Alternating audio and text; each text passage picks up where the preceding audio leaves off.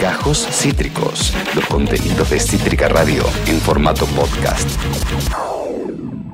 Pues que no, eh, en una, más allá de todo este bardo, hay cosas para hablar del deporte. Y por eso es que está Lucas Itzer, el líder de Deport Itzer. ¿Cómo estás, amiguito? Disculpe que arranquemos tan tarde, pero la actualidad está picante, como habrás visto, como habrás notado. Eh, ¿Cómo le va, Patatute? Sí, sí, nos toca. A ver, obviamente sabemos que, el contexto está en otros lados. Sabés que estuve tratando de- En realidad no lo traté, lo tendría que haber buscado. Fue una, una- una falla mía. Arran- Arrancamos con un menos uno para mí. Y Sí. es tratar de eh, buscar algo que eh, acorde al contexto, ¿no? Eh, potenciales atentados en eventos futbolísticos. Me, me- me- me hubiese gustado Mirá. traer hoy. Amigo, Eh, claro. Hubiese sido una, una muy buena, ¿no? Como para mantener este, este contexto eh, político, Total. social, ¿no? Yo creo que ni siquiera eh, pasa por, por, por lo político, tiene que ver ya más con, con- con algo social, eh, más, que, más que con algo político. Porque la Sí, política, sí, en cierto punto, es como el fútbol. Eh, eh, eh, yo quiero que gane uno, quiero que gane el otro, estoy de acuerdo con que un técnico no sea agresivo, con que otro técnico sea más conservador.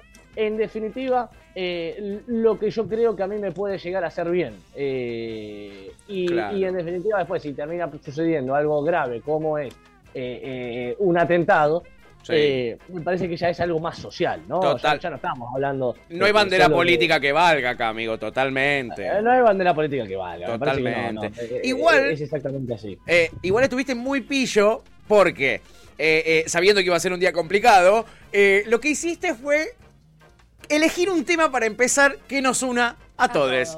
Y es la Sí, escaloneta, amigo. La escaloneta, y siempre nos pone contento. Digo, ¿quién puede ser? El, eh, bueno, alguna que otra grieta puede llegar a ver en eso, ¿no? Eh, pero dudo que en, en- en el contexto actual, después de tantas eh, cosas feas que ha pasado la selección argentina, ¿no? Eh, o agridulce, si se quiere, porque tan lindas y tan feas a la vez. Sí. Eh, creo que la escaloneta es algo que nos une a todos. Eh, y hay novedades con respecto a esto, porque ya hace algunas semanas habíamos comentado aquí al aire en Cítrica Radio que a finales de septiembre, más precisamente el 23 y el 27 de septiembre, la selección argentina iba a estar eh, enfrentando a Honduras y Jamaica respectivamente. ¿sí? Eh, y para eso hay convocados. Eh, más bien preconvocados, ¿no? Obviamente dentro de esos pre, alguno va a estar, obviamente, o, o- o la gran mayoría van a estar, pero otros se van a quedar afuera. Pero esto ya empieza a ser prácticamente la lista del, Mundial, ¿sí? Eh, porque en algún momento algunos se confundieron, ¿no? Decía, Scaloni presentó la lista. Eh, bueno, ¿y qué? ¿Y la lista del Mundial? No, todavía no. Pero, a ver... yo Induce que- y a ver, esta, esta, esta es una lista que, que, que- que prácticamente te, te da una, Una idea.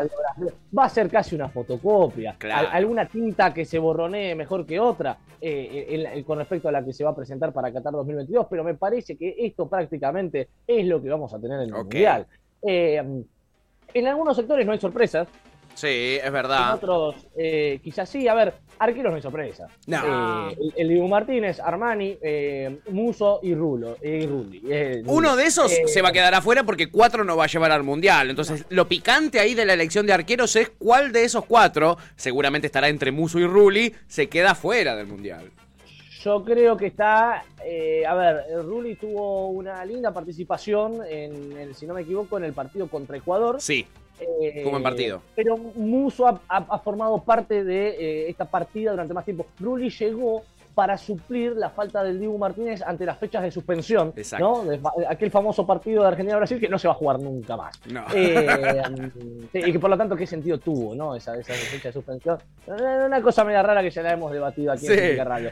Pese a ese partido que tuvo a Rulli, si se quiere, como protagonista frente a Ecuador, me parece que la ventaja la lleva Muso porque ha sido parte de Sí. eh, la trayectoria de Scaloni en la selección definitiva de Argentina durante más tiempo que Jero Rulli. Me Sí. parece que Jero Rulli vino a tratar de tapar un incendio. Eh, tuvo una buena actuación y creo que hasta, hasta en cierto punto le, le dio un compromiso, ¿no? Sí. A, a Scaloni por Le metió presión. Sí, sí, sí, pero me parece que la pulseada en definitiva podría llegar a ser para Muso, no tanto por actuaciones, eh, eh, sino por eh, trayectoria. Exacto. Por, por tiempo en, en- En el proceso. puesto. Sí, exactamente, en el proceso. Eh, en los defensores, a ver, si queremos nombrar algunas, eh, no sé si eh, decirlo sorpresa, pero eh, Facundo Medina, quizás, sí, es, sí o, o Nehuen Pérez, es quizás la, la, Quizás son los menos conocidos de todos los defensores que hay. Hay gente que no tiene ni idea de dónde juegan. Exactamente, exactamente. A ver, un Facundo Medina ¿sí? Eh, que es eh, protagonista en, una liga donde está Messi, ¿no? En el Lens, ¿sí? De, de, la Ligue One de, Francia. Eh, quizás no, no, no, no tan conocido, pero bueno, no deja de tener una actualidad en el, fútbol europeo que le da obviamente la trascendencia como para poder estar en la selección argentina. El fútbol local, bueno, había tenido ¿no? una militancia en talleres, ¿sí?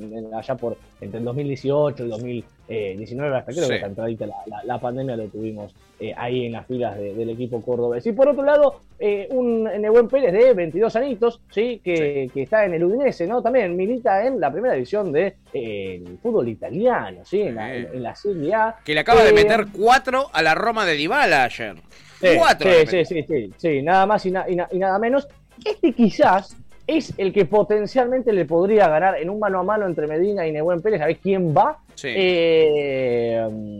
yo creo que Nebuen Pérez tiene unos escalonitos, unos escalones más en términos de trayectoria, porque después de su breve, me atrevería a decir, paso por el, bicho eh, de la paternal, después se fue enseguida a Portugal, después a Granada de España y después a Italia, así que es donde está hoy en día. Por lo tanto, ya tiene una, trayectoria un poquito más eh, importante. Ha participado además en eh, el Mundial Sub-20. ha sido capitán de selecciones ha marcado goles, sí, sí, disputó tres partidos. A ver, una, selección argentina que se fue afuera en, octavos de final, pero eh, ha marcado, ha convertido goles en esa Copa del Mundo, sub-20 ha participado en torneos eh, sudamericanos, en el cual en uno de ellos terminó subcampeón. Sí. Eh, y en el, bueno, después está el, preolímpico sudamericano, que salió campeón en el año 2020, pero bueno, eh, ya, es un, torneo quizás de, menor, sí, total. menores características, ¿no? Menor jerarquía, si se quiere. La sorpresa más sorpresa, sorpresa, igual, está del medio para arriba y son dos, ¿no?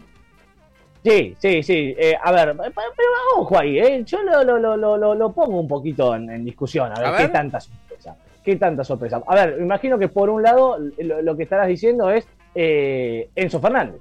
Me vendrás por el lado de Enzo Fernández. ¿Te, traes, te, parece a vos una sorpresa? no, para mí tiene que estar en el Mundial, sí o sí. Bueno, bueno, bueno, bueno, bueno, bueno, bueno, bueno, bueno, bueno, bueno, bueno, a ver, a ver. Yo no tengo duda de que tiene que estar.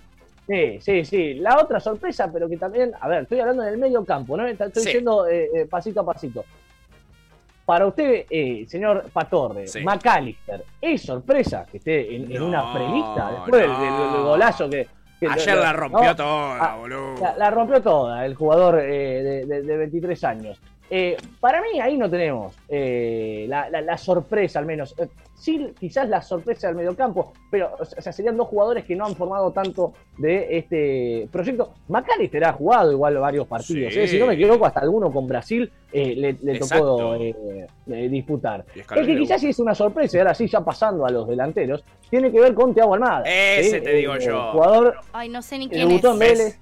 Ahí está, mirás la sorpresa que hay, que mucha gente no tiene ni idea quién es. Uno que jugaba en Vélez, un pibito de fuerte Apache, la rompe toda.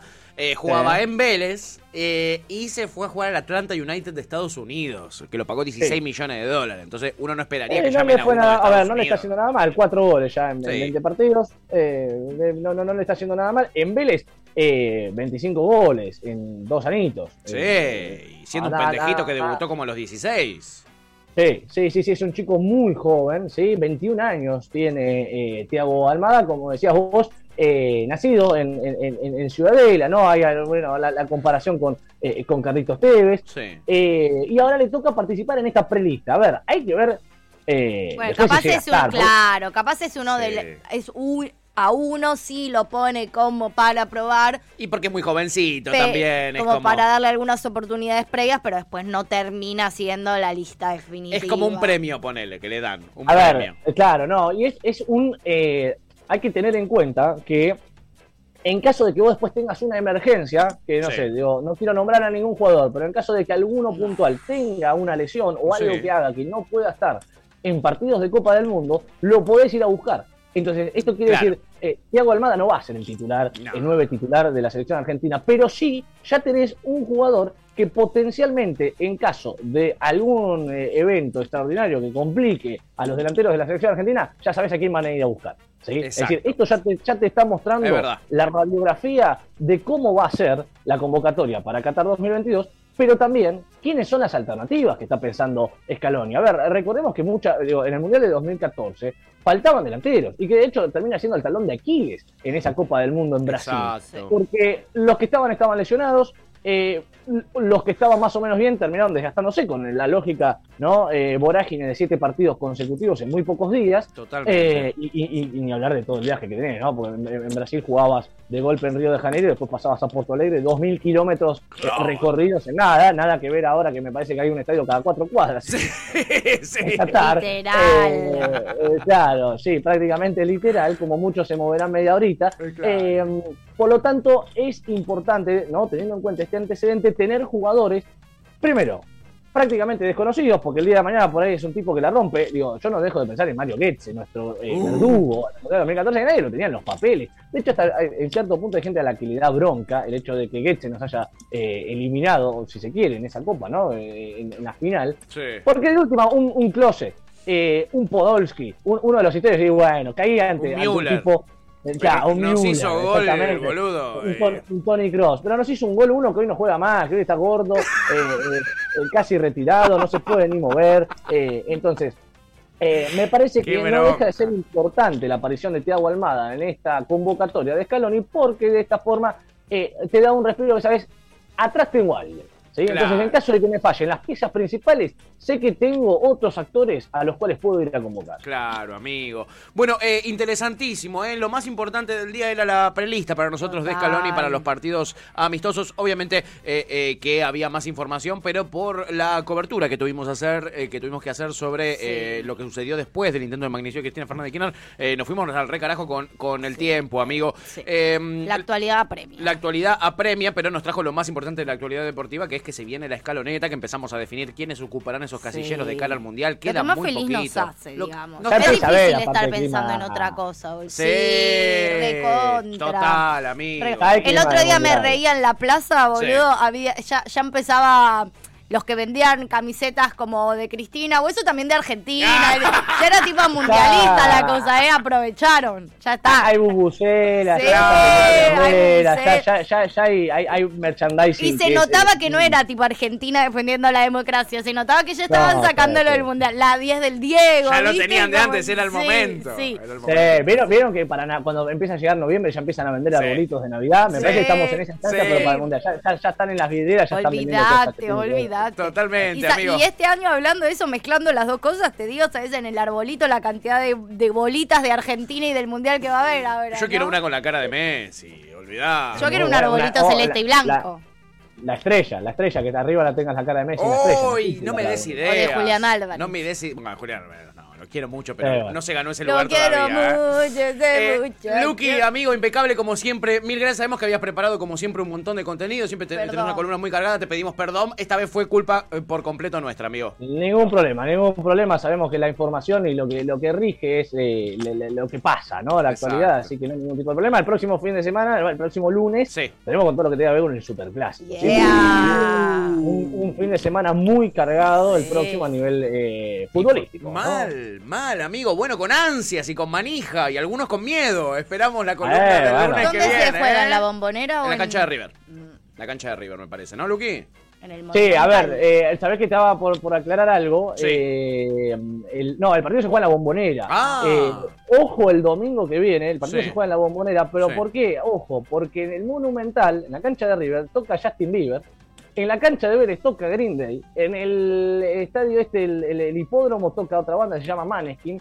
Eh, y, no sé si no hay, no hay algún que otro recital dando vueltas por ahí el mismo día, a la misma hora prácticamente. Es decir, el domingo tenés la cancha de River con Justin Bieber. El, la de Vélez. la bombonera, sí, la bombonera con el, River Boca. Y la de con Green Day.